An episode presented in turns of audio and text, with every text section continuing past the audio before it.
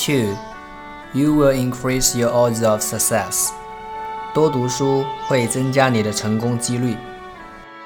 The more books you read, the more knowledge you will have, the more strategies and resources your brain will store, the more likely you will succeed.